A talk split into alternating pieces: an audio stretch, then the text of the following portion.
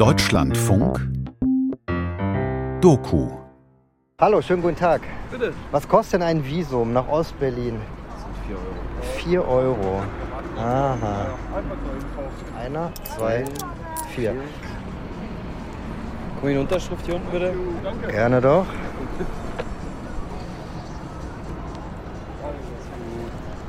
So. Einreisestempel der DDR. 24 Stunden in einem Tag bis maximal 12 Uhr nachts ausreichend. Kann ich hiermit sagen, herzlich willkommen in der Hauptstadt der DDR. Das für Sie. Wunderbar. Gerne. Vielen Dank.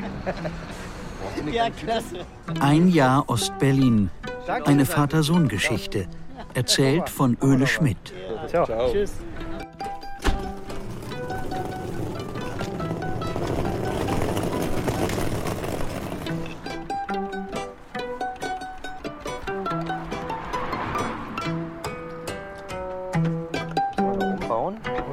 Ja, so? wahrscheinlich. Müssen wir mal gucken. Ja, aber ich kann den sonst auch auf den Rücksitz legen.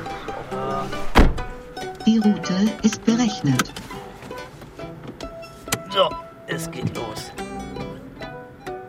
Ich war drei Jahre alt, als mein Vater einwilligte, mit anderen Genossen aus dem Westblock die Klassiker des marxistischen Pantheons zu studieren.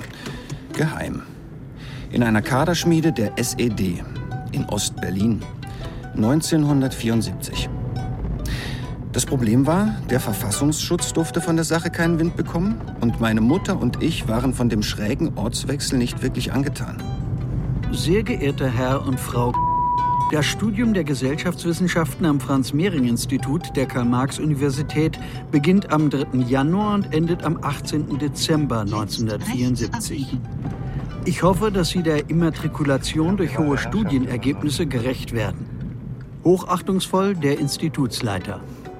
Nein, das war schon eine, ja, eine Anerkennung äh, äh, der Arbeit, die wir gemacht haben. Und es war auch ein Stück Ehre. Mein Vater war Mitte 30 und arbeitete beim Parteivorstand der Deutschen Kommunistischen Partei.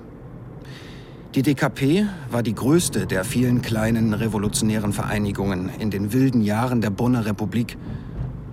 Die Partei, wie alle sie nannten, war so etwas wie die Westvertretung der SED. Ein proletarisches U-Boot im Herzen des dekadenten Kapitalismus. Um meinen Vater zu einem prinzipienstarken Kapitän im Kalten Krieg zu machen, schickten ihn die Genossen zum Studium hinter die Mauer. Ja, das Angebot ging an mich und gleichzeitig der Hinweis, wenn deine Frau ähm, auch mitfahren möchte, ist sie herzlich eingeladen. Und damit natürlich also auch äh, euer Kind. Ihr könnt, wenn ihr wollt, als Familie dieses ähm, Jahr in, in der DDR verbringen. Meine Mutter sagte zu, weil auch sie sich als Kommunistin geehrt fühlte, in der DDR studieren zu dürfen. Und trotz ihrer Bedenken, dass ich zu klein für ein solches Abenteuer sei. Später sagte sie, dass sie viel Druck gespürt habe. Von meinem Vater und in sich selbst, weil sie der gemeinsamen politischen Sache nicht im Weg stehen wollte. Dem Straßenverlauf sechs Kilometer folgen.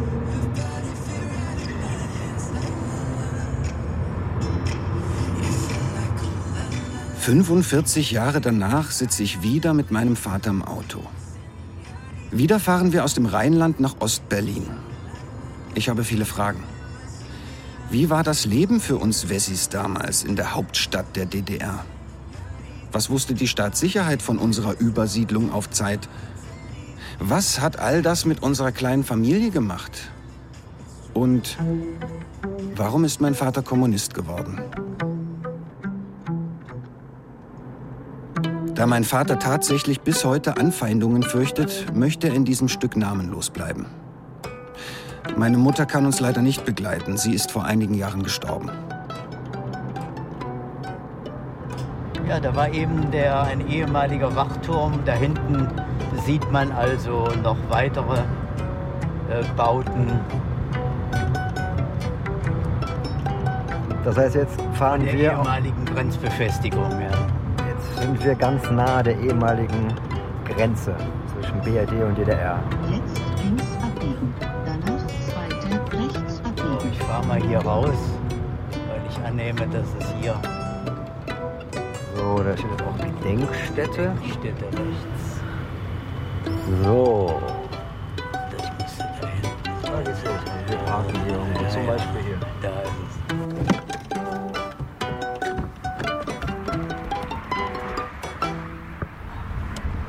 Gedenkstätte Deutsche Teilung Marienborn.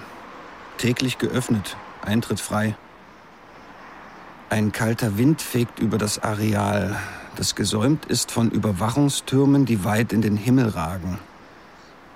Riesige Scheinwerfer hatten den Grenzstreifen nachts in gleißendes Licht getaucht.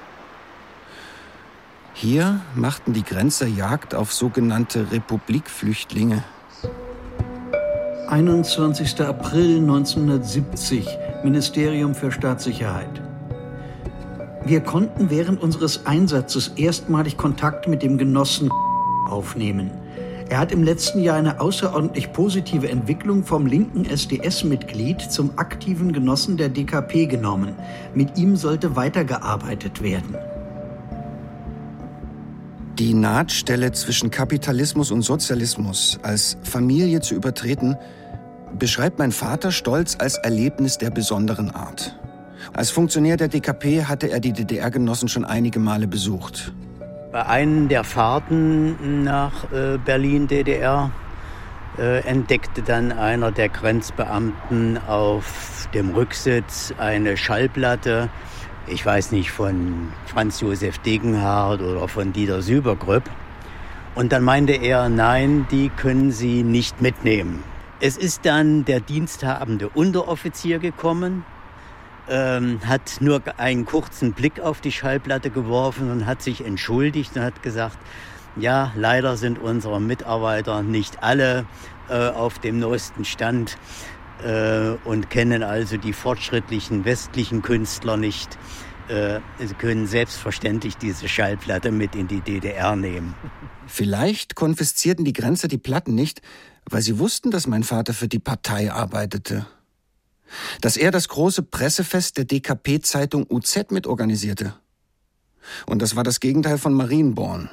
Weltoffen, bunt und freundlich. Mit kurdischen Spezialitäten, südafrikanischen Klängen und Literatur aus Chile. Die Westkommunisten zeigten ihre Schokoladenseite. Es ging um Solidarität und proletarischen Internationalismus. Es war schon ein, ein gelungenes, aufsehenerregendes äh, Fest. Nicht? Und nicht umsonst sind ja da so viele Besucher gekommen. Das hat ja bei weitem mehrfach die Zahl der Mitglieder der DKP überstiegen. Gelernt habe ich schon als kleines Kind, dass jede Familie ein Geheimnis hat. Wir hatten gleich zwei. Ein politisches und ein emotionales. Im Westen durfte niemand wissen, was wir da im Osten machten, und meine Eltern wussten irgendwann nicht mehr, ob das alles für unsere Familie so gut ist. Eigentlich war die Expedition in unsere Familiengeschichte schon abgesagt. Sie hatte sich im Vorfeld als subtiles Himmelfahrtskommando entpuppt. Der Vater war in Sorge, dass seine politische Lebensleistung pulverisiert wird vom eigenen Sohn, der die DDR als Gerechtigkeitsprojekt sieht, das krachend diktatorisch gescheitert ist. Der Sohn sah seine journalistische Unabhängigkeit gefährdet. Vom Vater, der Einfluss nehmen möchte auf die Themen des Stücks. In buchstäblich letzter Sekunde kommt ein Pakt über kritischen Respekt und Toleranzbereitschaft zustande.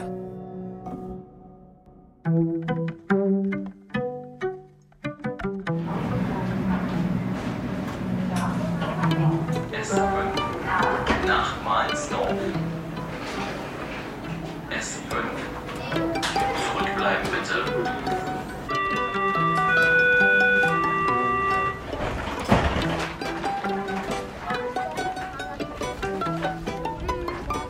Biesdorf gehört äh, zum Stadtbezirk Marzahn. Und der liegt ja ziemlich weit an der, schon an der östlichen Stadtgrenze von Berlin. Also quasi Polen. Also, dass hier eine Kleingartenanlage ist, daran kann ich mich gar nicht mehr erinnern. Gartenfreunde Biesdorf e.V. sind wir gerade dran vorbeigegangen. Ah, das heißt, äh, jetzt hier Das war hier, wo wir gerade sind. Ja, wo wir hier sind, das war das Gelände von dem Institut. Das heißt also, unsere lange Reise hierhin hat, hat ein erstes Ziel gefunden. Wir stehen jetzt da, wo ihr damals gelernt und gelehrt habt. Gelernt habt ihr, ne? Gelernt. Gelernt habt ihr. Aber ansonsten ist hier alles blatt gemacht worden Mhm. und komplett neu bebaut. Untergebracht war das Franz-Mehring-Institut auf dem weitläufigen Gelände des Wilhelm-Griesinger-Krankenhauses, einer Psychiatrie. Heute ist dort unter anderem das Unfallkrankenhaus Berlin angesiedelt. Am Empfangsschalter liegt ein Ordner über die Geschichte der Wilhelm-Griesinger-Klinik. Hier gibt es also die Mitteilung von 1969. Die Klinik ist wieder im Besitz von Häusern im nördlichen Bereich. Die von der Roten Armee freigegebenen Landhäuser gehen aber in die Verfügungsgewalt des Ministerrats der DDR über. Sie werden später vom Franz-Mehring-Institut der Karl-Marx-Universität Leipzig als Parteischule für westdeutsche TKP-Funktionäre, die bis 1989 in Betrieb war, bezogen und samt Freifläche durch einen bewachten Zaun vom Krankenhausarenal abgetrennt.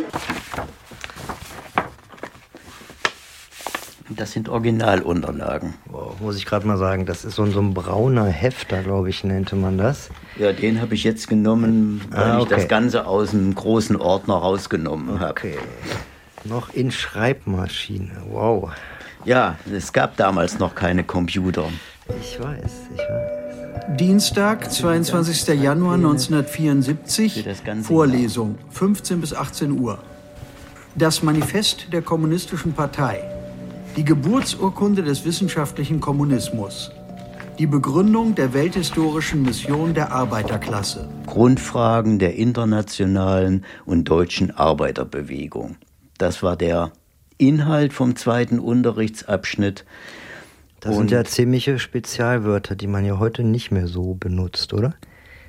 Ja, das war die Sprachregelung, wie sie also in den sozialistischen Ländern äh, und auch bei den äh, kommunistischen Parteien üblich war.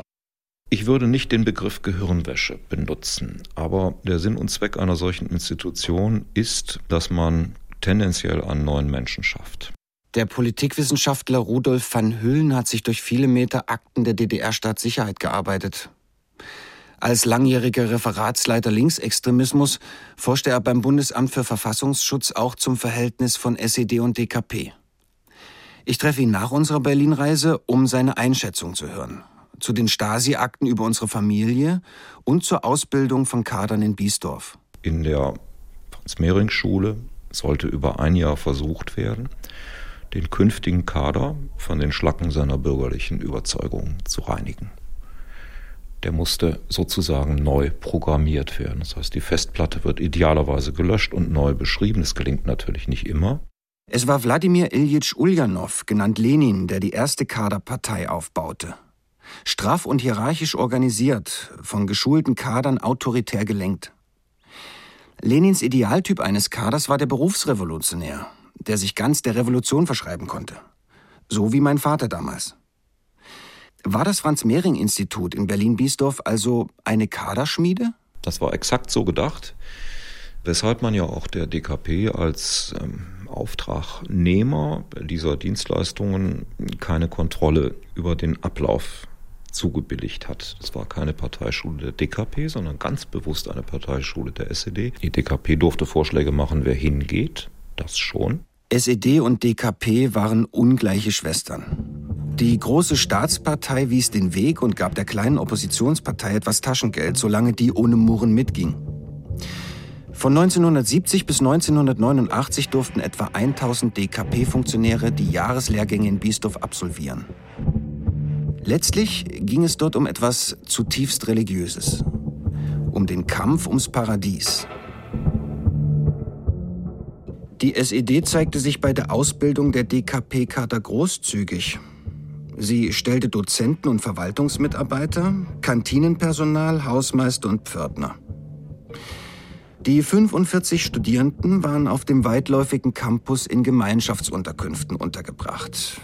Als Familie stand uns eine eigene kleine Wohnung zu. Wir kriegten ein Stipendium, so wie alle DDR-Studenten, und haben von diesem Stipendium unseren Lebensunterhalt in der DDR bezahlt.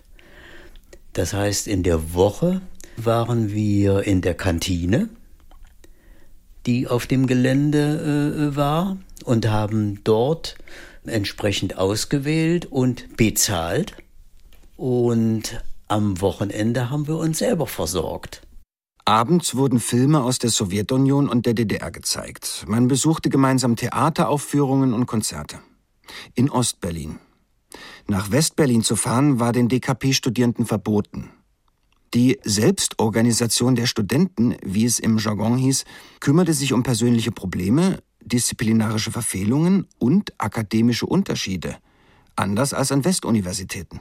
Der entscheidende Unterschied war, dass es Hilfestellung gab für die Studenten, für die Genossen, Genossinnen, die eben nicht mit einer guten äh, schulischen Bildung hierher gekommen sind. Die DKP war ein Phänomen. In der öffentlichen Wahrnehmung spielten die Westkommunisten kaum eine Rolle.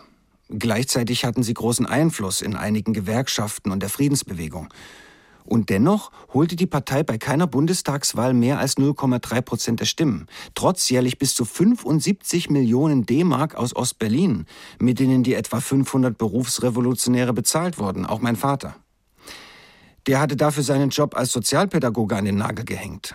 DKP-Genossen durften nur zu irgendwelchen Gastvorträgen dort erscheinen. Ansonsten hat die SED die Lehrkräfte gestellt. Und das waren hauptamtliche Leute, die zum Kader des SED-Zentralkomitees gehörten. Dort wurde das abgesegnet. Der Politikwissenschaftler Rudolf van Hüllen sagt auch, dass alle Mitarbeiter des Franz-Mehring-Instituts zunächst von der Stadtsicherheit durchleuchtet wurden und vom Chef bis zum Gärtner genossen sein mussten. Denn obwohl das Institut in den ersten Jahren formal als Außenstelle der Universität Leipzig geführt wurde, sei es immer eine SED-Institution gewesen. Im Alltag war davon nichts zu spüren. Was da im Hintergrund ablief, wer wem Bericht erstattet, äh, keine Ahnung.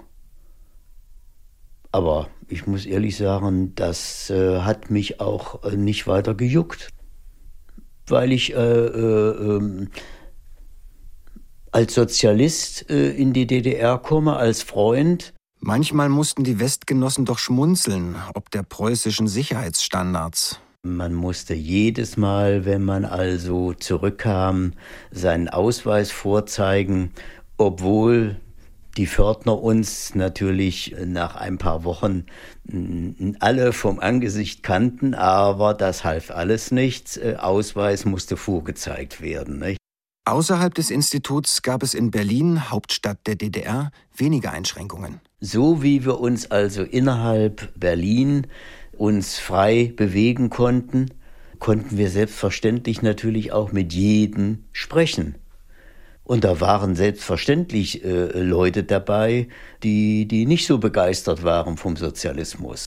Die westdeutschen Nachrichtendienste wussten von der clandestinen SED-Universität. Auch weil es einige Genossen mit der Konspiration nicht so genau nahm. Ein Biesdorf-Absolvent etwa versuchte, sich den Jahreskurs im Osten als Uniseminar im Westen anrechnen zu lassen. Später war er Journalist beim Spiegel.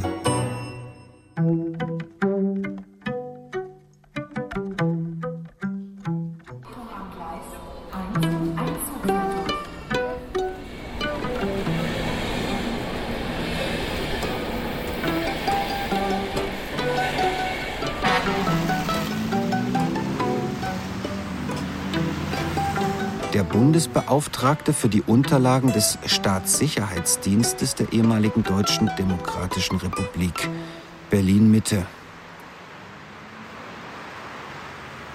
Die Stasi-Unterlagenbehörde in der Karl-Liebknecht-Straße erstreckt sich über mehrere Häuser mit großzügigen Fensterflächen. Was für eine Ironie der Geschichte. Eine Behörde, die Geheimdienstverbrechen eines Staates aufarbeitet, der sich als Erbverwalter des Arbeiterführers Karl Liebknecht sah, tut dies in einer Straße, die Liebknechts Namen trägt. Ja, dann lass uns doch mal die Übersicht angucken. Der Moment der Wahrheit ist gekommen. Auf dem schmucklosen grauen Schreibtisch liegen Akten und Karteikarten der Stasi mit fast 50 Jahre lang gehüteten Informationen über unsere Familie.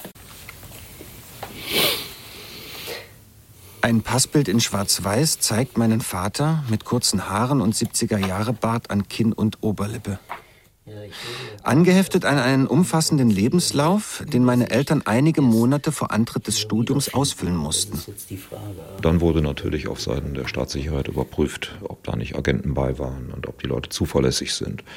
Das hat man gemeinsam mit der DKP gemacht. Es gab Verbindungen zwischen der Staatssicherheit und der, den Schiedskommissionen der DKP. Ähm, da sind Akten ausgetauscht worden mit Kadereinschätzungen zu den Schülern. Der Politikwissenschaftler Rudolf van Hüllen sagt, dass die DKP für alle Mitglieder sogenannte Kaderakten anlegte. Und die Kaderakte des Betreffenden, die lag auch nicht in der Bundesrepublik, sondern die Kaderakten der DKP lagen in Ostberlin. Grundsätzlich. Aus Sicherheitsgründen, ja. In der ZK-Abteilung Verkehr in Berlin-Lichtenberg. Im Keller. Gut vergittert und bewacht von der Staatssicherheit. Kannst du das lesen? Nicht kandidiert. Also, Die Überwachung meiner Eltern setzte sich in der DDR nahtlos fort, durch die eigenen Genossen wohlgemerkt. Ging es in den Stasi-Einschätzungen vor Biesdorf um ideologische Standfestigkeit, wurde es nun persönlich. 7. März 1974, Ministerium für Staatssicherheit. Kontaktperson Heinrich teilte mir in der konspirativen Wohnung Rote Gerbera mit, das Studentenehepaar sei nicht so sehr am Studium des Marxismus-Leninismus interessiert, sondern mehr an Neuigkeiten über die Studenten und das Franz-Mehring-Institut. Sie werden als neugierig deklariert. in einer geschlossenen Gegengesellschaft, die sich mit ihrer eigenen Gesellschaftsordnung in einem antagonistischen Kampf wähnt, in einer solchen geschlossenen Gesellschaft ist jemand, der Fragen stellt und sich für andere Menschen interessiert, irgendwie verdächtig. Die Akten belegen, dass der Ost-West-Agentenkrimi auch die DKP erfasste, die an der Grenze zweier politische Weltsysteme operierte. Sie wurde von beiden Seiten ausgespäht. Allein 50 Stasi-Mitarbeiter waren auf die zumindest offiziell eigenständige Partei angesetzt, um nach Abweichlern und Westspionen zu suchen. Auf der anderen Seite der Mauer beobachtete der Verfassungsschutz die DKP aufmerksam, wertete offen zugängliche Quellen aus und schleuste über viele Jahre V-Leute ein. das sind jetzt alles Namenslisten an, Ja, von der Veranstaltung, die ne? an irgendwelchen Veranstaltungen teilgenommen haben. 7. März 1974, Ministerium für Staatssicherheit.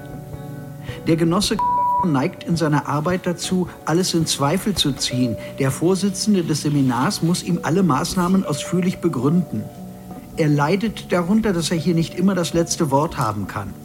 Seine Ehefrau vertritt die Meinung, ihr Kind, das sie zum Studium mitgebracht haben, hindere sie an der kollektiven Mitarbeit.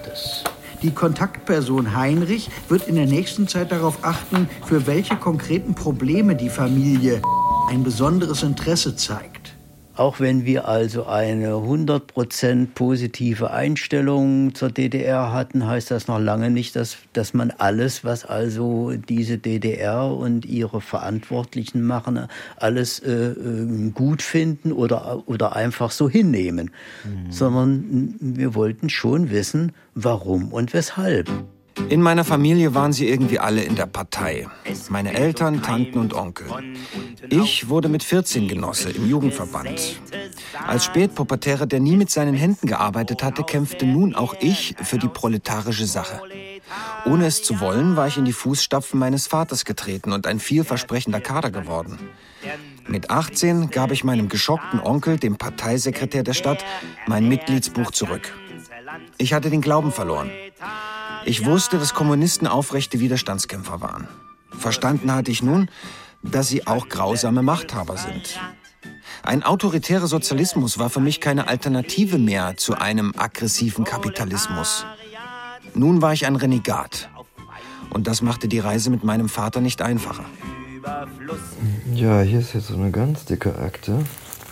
So Pergamentpapier. Durchschlagpapier. Und da geht es um eine Frau. Der Frau wird vorgeworfen, dass sie Mitgliederlisten von Absolventen an dem Mehring-Institut an eine Person weitergeleitet hat. Und sie hat ihm immer wieder für Geld Teilnehmerlisten gegeben. Die Arbeit der Stasi ist natürlich spätestens äh, seit äh, dem Niedergang der DDR natürlich wichtig geworden, weil da ein Ausmaß an Überwachung äh, sichtbar wurde, äh, was ja schon erschreckt. Auf meine Frage, welches Ausmaß an Überwachung durch die eigenen Genossen für ihn als Sozialisten vertretbar sei, möchte mein Vater nicht antworten. Das perfide Kontroll- und Unterdrückungssystem der Staatssicherheit ist mittlerweile gut ausgeleuchtet. So. Die Repression Andersdenkender in der BRD dagegen weniger. Auch in Westdeutschland wurden Systemgegner überwacht und drangsaliert. Es hat eine Zeit lang gegeben, äh, wo die politische Polizei, also damals K14, regelmäßig bei uns zu Hause angeklingelt hat und nach mir gefragt hat, vorwiegend Sonntagvormittags. Das war so ein paar Jahre lang, wo die also versucht haben, uns ins Gespräch zu kriegen. Die politischen Polizisten klingelten ausgerechnet an jenen Sonntagen, an denen mein Vater nicht zu Hause war, weil er an politischen Aktionen teilnahm. Sie sprachen meine Mutter an, die ihnen aber die Tür vor der Nase zuschlug. Ich denke, das war der Hinweis, äh, wir beobachten dich, nicht? wir haben dich äh, äh, unter Kontrolle.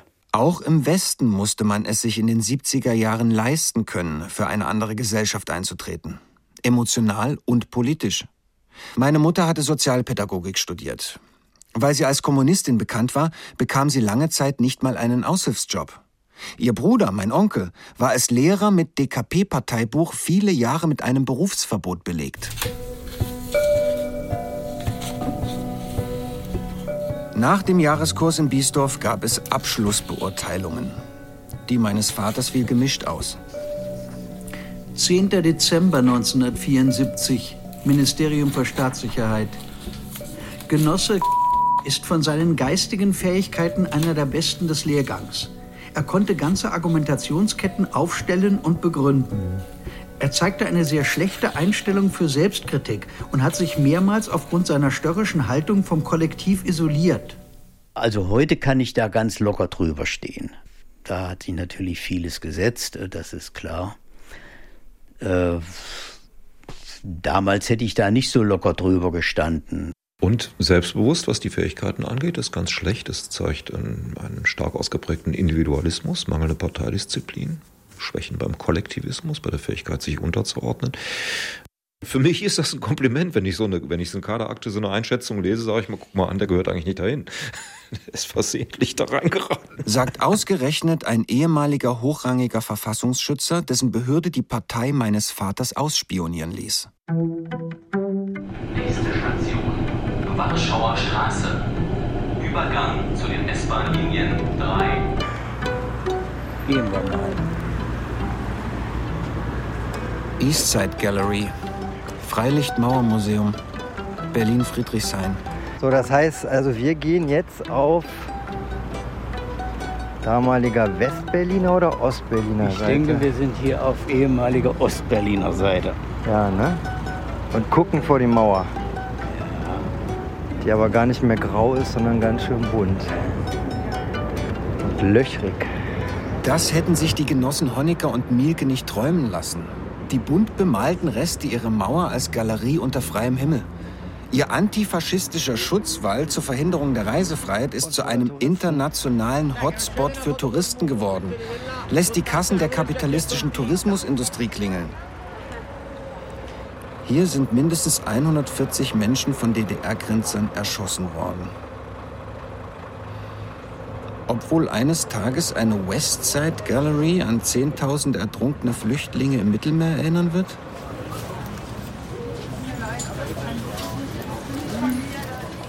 Als wir 1974 nach Ost-Berlin gingen, verbreiteten Grenztruppen und Selbstschussanlagen Schrecken unter DDR-Bürgern und lösten im Westen Empörung aus.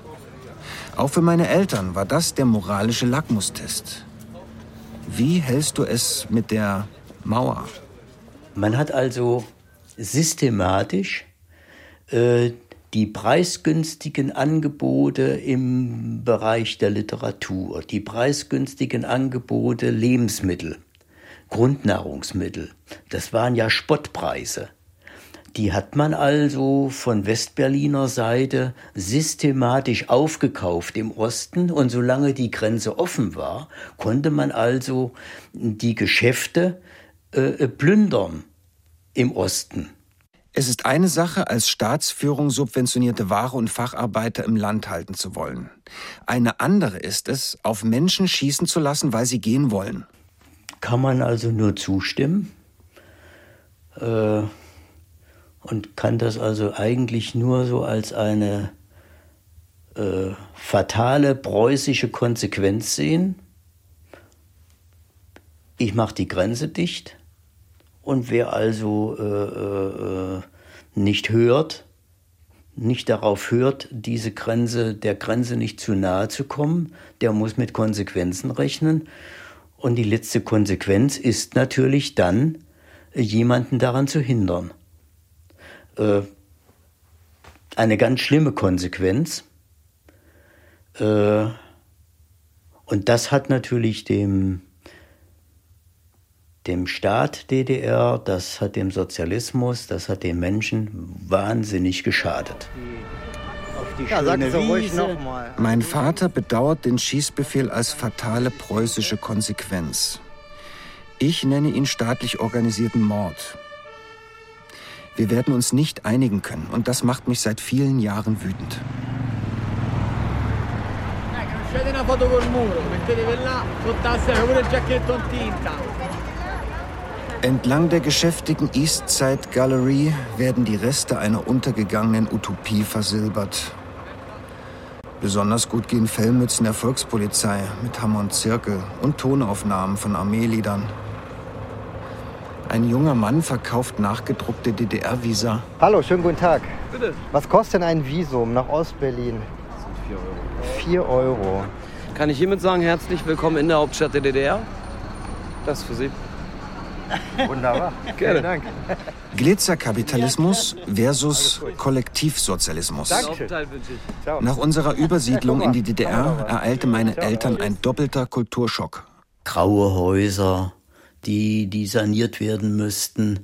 Natürlich gab es Neubauten, aber eine solch strahlende Welt, wie wir sie also aus dem Westen kannten, die gab es also in der DDR nicht. Im Westen konnte man sich danach ausrichten, äh, ja, ich möchte heute dies oder jenes machen, ich möchte heute dies oder jenes kochen. In der DDR ging das eigentlich andersrum. Was gibt es? Und daraus ergab sich dann, was koche ich? Begeistert waren meine Eltern dagegen von den sozialen Errungenschaften für die Werktätigen, wie es in der DDR hieß. Dass jetzt also äh, die medizinische äh, Betreuung war. Äh, wir hatten einen Sozialversicherungsausweis und gingen wie jeder andere DDR-Bürger äh, in die Poliklinik äh, zur Behandlung. Das war natürlich also gegenüber westdeutschen Verhältnissen ein, ein Fortschritt, weil in einem Haus alle äh, Ärzte und Fachärzte waren oder eben auch in der Kinderversorgung und Betreuung war die DDR natürlich sehr, sehr viel weiter als äh, wir. Als DDR-Bürger auf Zeit besuchte ich einen Kindergarten in Berlin-Biesdorf. Ziemlich gewöhnungsbedürftig für mich als Mini-Wessi. Die Erzieherinnen mästeten mich mit Fleisch und Kartoffeln. Mich, den armen, dürren Jungen aus dem Westen. Auch sonst gaben sie alles, um mich zu einem folgsamen Bürger zu formen. Mit Zuwendung und Regeln. Zurechtweisungen und Zeitplänen. Selbst das Spielen lief nach Plan, nach Bildungsplan. Und dann gab es dann noch das tägliche Drama um den Mittagsschlaf. Und dann kommst du in eine Kindertagesstätte, in der alles äh, recht diszipliniert und nach Plan verläuft und wo du dann also auch noch zum Schlafen verdonnert wirst, ähm, obwohl du es gar nicht wolltest. Während meine Eltern diskutierten, wie die Herrschaft des Menschen über den Menschen abzuschaffen sei, machte ich wieder ins Bett. Aus Protest gegen die autoritären Erzieherinnen in meinem Ostberliner Kindergarten. Mikropolitisch lief es damals nicht überragend für uns als Familie in der ostdeutschen Diaspora. Ich war aufmüpfig, mein Vater mit seiner Kaderkarriere beschäftigt, meine Mutter war besorgt und haderte mit der preußischen Seite der DDR. Sie überlegte, die Koffer zu packen. Ja, innerhalb des ersten Vierteljahres äh, äh, ähm, hat es darüber äh, eine Diskussion zwischen uns gegeben. Ähm, da wäre deine Mutter äh, am liebsten äh, mit dir zurückgefahren. Wir haben uns da verständigt, wir warten doch erst mal noch ein paar Wochen ab. Der Frust meiner Mutter hatte auch mit einer Bewegung zu tun, der es mühelos gelang, die ideologischen Schützengräben zu überwinden. Die Internationale der Machos. Im Westen hieß es, Männerdominanz entspreche Gottes Ordnung. Im Osten hieß es ausgefeilter. Der Hauptwiderspruch zwischen Kapital und Arbeit übertrumpfe nun mal den Nebenwiderspruch der Frauenunterdrückung. Marxische Ordnung eben.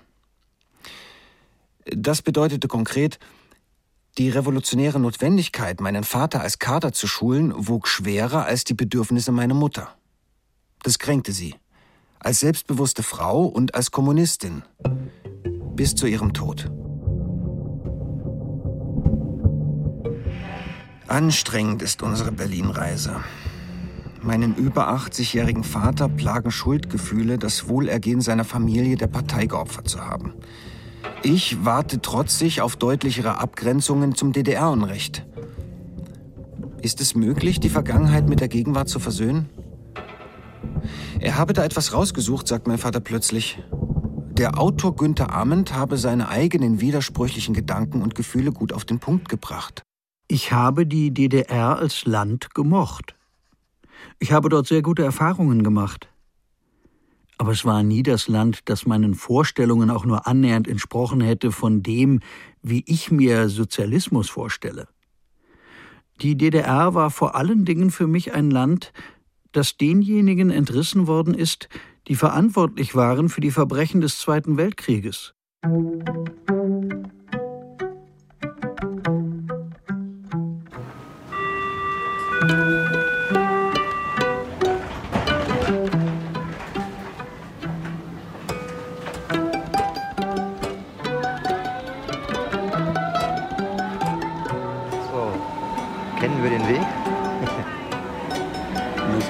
Karte gucken. Sehr gut. Zentralfriedhof Friedrichsfelde, Berlin-Lichtenberg. Im Volksmund Friedhof der Sozialisten. Hier soll Franz Mehring begraben liegen, der Namensgeber des Instituts in Biesdorf. Es ist ein besonderer Friedhof. Als am 12. August 1900 der SPD-Gründer Wilhelm Liebknecht in Friedrichsfelde beigesetzt wurde, säumten 150.000 Menschen die Straßen. Danach fanden viele weitere Arbeiterführer hier ihre letzte Ruhe. Komm mal hierher, hier steht was über Franz Mehring. Franz Mehring, geboren 1846, entstammte einer Offiziersfamilie. Der Historiker und Journalist war eine bedeutende Persönlichkeit der Arbeiterbewegung. Er gab Schriften von Marx und Engels heraus. Von der Ermordung Luxemburgs und Liebknechts am 15. Januar 1919 tief erschüttert, starb Franz Mehring keine zwei Wochen später. Auch dieses Bild ist also interessant. Nicht? Da hast du den Mehring, hier hast du die Rosa Luxemburg, also in der Parteischule der SPD 1910. Nicht? Hier in Berlin auch. Hier in Berlin, ja, ja. Okay, hier steht das.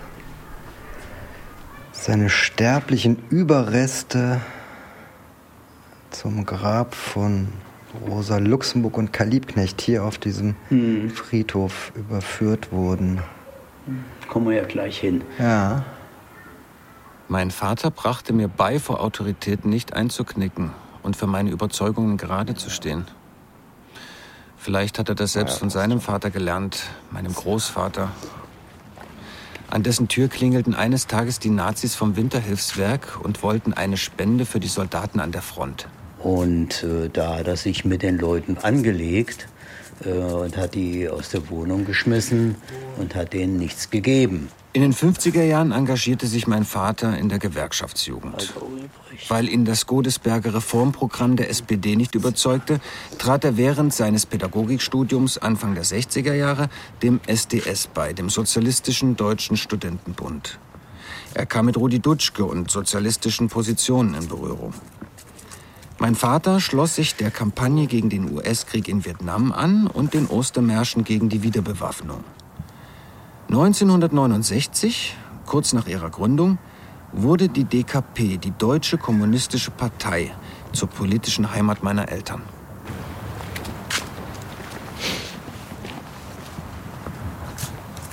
Auf dem weitläufigen Friedhof ist keine Menschenseele zu sehen. Ein großer Stein trägt die Inschrift Die Toten mahnen uns. Wir erreichen das innere Rondell. Hier ist die Königsklasse der Arbeiterführer begraben. Auch die DDR-Granden Pieck, Grote wohl Ulbricht. So, hier haben wir jetzt auch das Grab von Franz Mehring. Auf der Grabstätte ist eine Steinplatte in den Boden eingelassen, die von Efeu überwachsen ist. Jemand hat eine rote Rose hingestellt. Nebenan das Grab von Rosa Luxemburg, deren Schriften auch meinen Vater geprägt haben. Ja, am Grab von Rosa Luxemburg, hier auf dem Friedhof der Sozialisten. Warum bist du denn Sozialist geworden? Das entscheidende Ereignis begann eigentlich 1944. Ich war sechs Jahre alt und habe den Krieg, den Zweiten Weltkrieg, in all seinen Facetten und Schrecklichkeiten erlebt. Bombenangriffe, Tieffliegerangriffe. Wir wurden ausgebombt und sind durch eine brennende Straße geflüchtet, um bei Verwandten Unterkunft zu finden. Und diese Erlebnisse, die habe ich meinen Lebtag nicht vergessen. Sie sind so präsent bei mir, als wären sie gestern oder vorgestern geschehen. Und von daher war die Frage Krieg und Frieden für mich immer eine ganz zentrale Frage. Und dabei habe ich gelernt, dass man am Krieg verdienen kann und dass man an Toten verdienen kann. Nur eine andere Gesellschaft, eine Gesellschaft, die von Krieg befreit ist, das ist erstrebenswert.